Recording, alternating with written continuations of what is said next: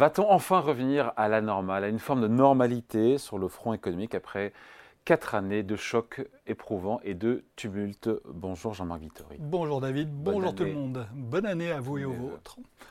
Euh, Jean-Marc Vittori, donc éditorialiste aux échos. Euh, les ondes de choc euh, provoquées par, par la Covid, par, par la guerre en Ukraine, on peut dire que les, effets quand même se sont estompés. On retourne un peu à la normale, non? On a eu un truc de dingue hein, tout de même. Moi, ça fait 40 ans que je suis l'économie euh, française et, au-delà européenne et mondiale. Euh, ce qu'on a vécu depuis 4 ans, on n'a jamais vécu ça. Hein. Euh, une production qui chute d'un tiers en France hein, au, printemps 2020 en quelques jours. C'est quelque chose d'absolument. C'était quelque chose d'inconcevable. Lors du premier confinement. auparavant, oui, lors du premier confinement. Une inflation qui s'envole dans la zone euro à plus de 10%, alors que ça faisait des années que la Banque centrale essayait de pousser euh, euh, la hausse des prix pour, pour la faire monter jusqu'à 2%. Péniblement. Euh, péniblement, sans y arriver. Euh, et, donc d'un coup, ça s'envole à 10%. Un an plus tard, ça retombe à, peine au-dessus de 2%. On, a, on, a, eu des montagnes russes, des, de, de, plein de courbes économiques comme, comme on n'a on a jamais eu. Euh, or, maintenant, ce qu'on est en train de voir, c'est que bah, tout ça, c'est en train de s'apaiser. Hein. Les courbes sont en train de, de s'apaiser, c'est en train de s'assagir. On a des reliefs qui ressemblent à, euh, ce qu'on avait avant 2020. Donc on revient à la normale. Pour, la première fois de, depuis 4 ans. Et donc on, on peut avoir l'impression qu'on revient à la normale. Alors c'est peut-être possible qu'on revienne à la normale, mais c'est pas la même normale qu'avant. Et, ça, on s'en rend compte quand on regarde certaines courbes plus que d'autres, et on voit que ben, elles retombent ou, elles remontent, mais elles sont pas au même niveau d'avant, au même niveau qu'avant. Et, c'est assez intéressant parce qu'en fait, euh, au-delà de, de, ce qui s'est passé pendant ces quatre années euh, absolument incroyables, on a aussi des mutations profondes qui, qui sont à l'œuvre, et c'est ce qu'indiquent ces, ces niveaux qui ne sont pas les mêmes qu'avant. Concernant quoi d'ailleurs Je sais pas, on prend le pétrole par exemple. On est revenu à un niveau à peu près sage, on est à 75 dollars le baril. Oui, oui, mais enfin, on était plutôt pendant la, la, seconde moitié des années 2010, hein, euh, on était plutôt autour de, de, 55-60 dollars le baril. Et, donc, bah, ça fait tout de même un niveau supérieur. Et on voit que sur toute une série de prix de l'énergie, ça, non, on, a bien redescendu, mais on ne redescend pas au niveau euh, on ne reviendra pas sous 60 euh, dollars sur le, antérieur. baril de pétrole euh, Vraisemblablement pas, parce qu'on voit bien que les compagnies pétrolières sont en train de diminuer les efforts d'exploration traditionnels. Et puis on sait que ces prix étaient permis par l'apparition, l'émergence hein, du pétrole de, schiste. on en a encore pour quelques années, mais on sait que ça coûte très cher. enfin, ça, nécessite des, capex, hein, des, investissements permanents et donc c'est extrêmement sensible euh, au, niveau de prix et ça va devenir de moins en moins euh, efficace euh, assez vite.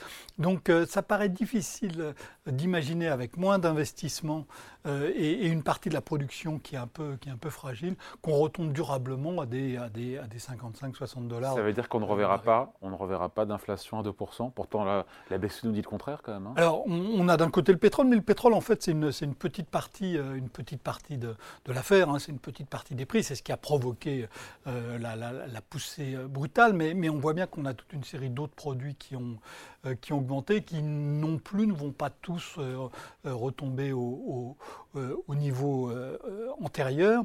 Et il y, y, a des raisons de fond qui, qui, qui amènent à, à ça. D'abord, on a bien vu avec ce qui s'est passé pendant l'épidémie de Covid que les entreprises veulent, veulent assurer leur chaîne d'approvisionnement. Ils se sont rendus compte que de, ne dépendre que d'un fournisseur ou que d'un seul pays, euh, c'était dangereux. La Chine ou un autre. Hein, euh, on avait déjà vu ça quand il y avait eu euh, le, tsunami au Japon dix ans plus tôt. Il y avait des, des entreprises, des constructeurs automobiles qui étaient dépendants d'une usine de peinture qui se trouvait au Japon, là où la terre avait tremblé, et donc qui ont été obligés d'interrompre leur chaîne de production. Donc il y avait eu une série d'avertissements qui avaient sonné. Mais là, ce qui s'est passé avec le Covid, ça montre clairement qu'on ne peut plus se permettre pour une grande entreprise de dépendre euh, d'un seul producteur, même s'il est le moins cher. Et, donc, euh, il faut sécuriser. Il faut sécuriser, ça veut dire multiplier les sources d'approvisionnement, même si on paye un peu plus cher. Euh, ça veut dire aussi reconstituer des stocks, même si ça coûte un peu plus cher. Et on voit bien que l'arbitrage coût-sécurité, il a changé dans ce qui s'est passé depuis 4 ans. Et, et c'est normal, à la fois parce qu'il y a eu les frontières qui ont été fermées à cause du Covid, et parce qu'il y a eu une décision de se passer brutalement de certains fournisseurs avec l'invasion de, l'Ukraine par, la Russie. Donc euh, ça ça, ça, ça, ça, monte les prix. Il y a aussi la volonté de relocaliser les productions pour des raisons de, de, souveraineté. On l'a vu avec les médicaments. Euh, on le voit aussi avec toute une série d'autres produits. On va le voir avec ce qui est nécessaire pour la voiture électrique. Il faut essayer d'avoir des approvisionnements qui sont, qui sont plus sûrs euh, et, aussi, plus euh, et aussi plus proches. Et ça, ça coûte à nouveau plus cher. Et puis, puis la, dernière chose, c'est aussi euh, ben, l'accélération de la, de la, transition énergétique. Hein. Moi, ça a été ma plus grande surprise pendant ces quatre années. Je pensais qu'on mettrait ça de côté, la transition écologique et énergétique. Au contraire, on a décidé d'accélérer.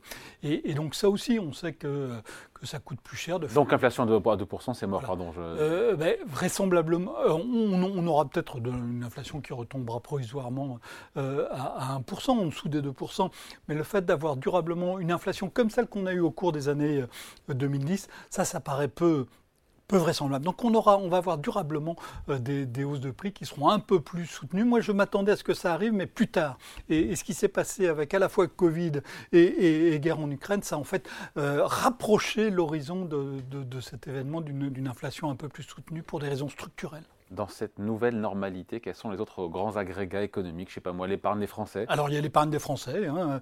Euh, ben, avant le Covid, on épargnait euh, euh, entre 14 et 15% de notre revenu disponible. Aujourd'hui, on, est, hein. on, est, on est aux alentours de 18% Ça va redescendre, mais ça va redescendre très lentement. Hein. Même la Banque de France, qui est très prudente dans ses projections, nous dit en 2026, on sera encore à 16, au-dessus de 16% donc un point et demi d'épargne de, de c'est tout à fait euh, significatif. Donc ça ne retombe pas au niveau antérieur, euh, à la fois parce qu'il y a de l'inflation. Quand il y a de l'inflation, les gens veulent euh, préserver la valeur de leur épargne.